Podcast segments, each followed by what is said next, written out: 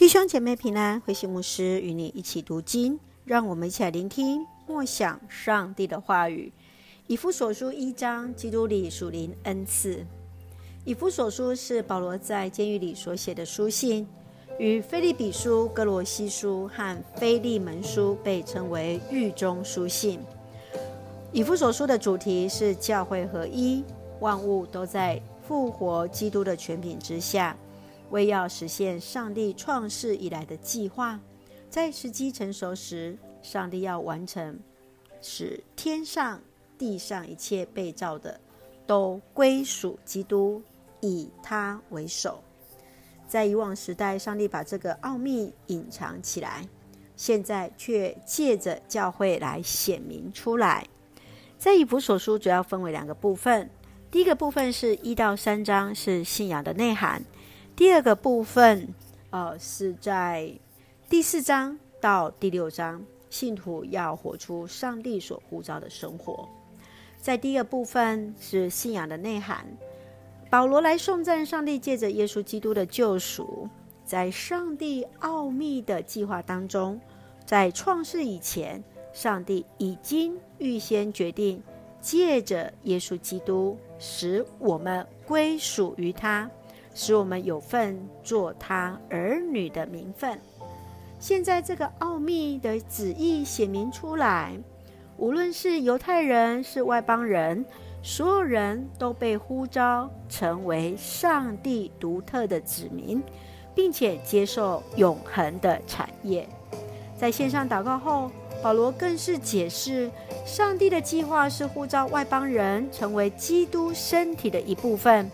他们之前因犯罪违抗上帝的命令，在灵性上是死的；现在因着上帝的恩典的救赎而复活了，并且是没有种族文化隔阂的新人了。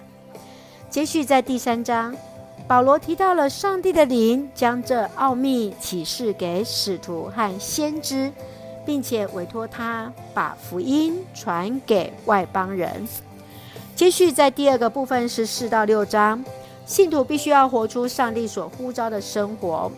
保罗来解释上帝的呼召，信徒要在夫妻、亲子、主仆等不同的关系当中，在生活里来表现出来。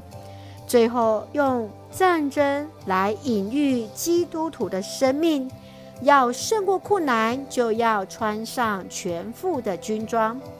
教会的合一是奠基于信徒同有一份圣灵、一位主和一位上帝，就是人类的父亲。在一章开始，保罗的问候涵盖了感谢与颂赞。在问候之后，他强调自己使徒的职分，告白他基督的信仰与重要的教义，就是关于基督救赎的计划。从十五节到二十三节是保罗的祷告。保罗为以弗所教会所表现的信心、爱心来献上感谢，并且祈求上帝赐下圣灵，使他们得以认识上帝，明白上帝呼召的大能与计划。让我们一起来看这段经文与默想，请我们一起来看一章十七节。求我们主耶稣基督的上帝荣耀的天赋，把圣灵赐给你们。这圣灵会给你们智慧，启示你们认识上帝。保罗在为以弗所教会祷告的时候，祈求上帝来帮助信徒们，能够在主里合一，领受更大的能力和动力。唯有在主里，才能将不同的心思意念合而为一。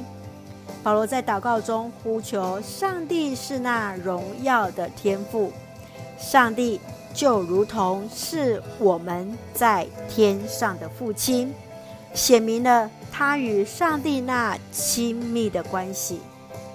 保罗恳求天父让信徒们能够明白上帝所赏赐的丰盛，更明白上帝与我们的同在与同住。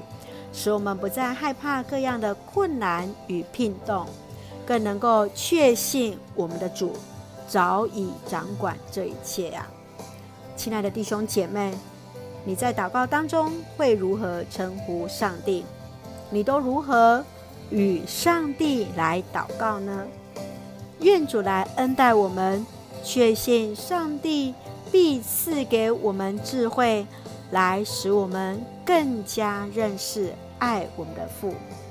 一起用一章五节作为我们的金句：上帝爱我们，预先决定借着耶稣基督，使我们归属于他，使我们有份他儿女的名分，这是他所喜悦的，是他的旨意。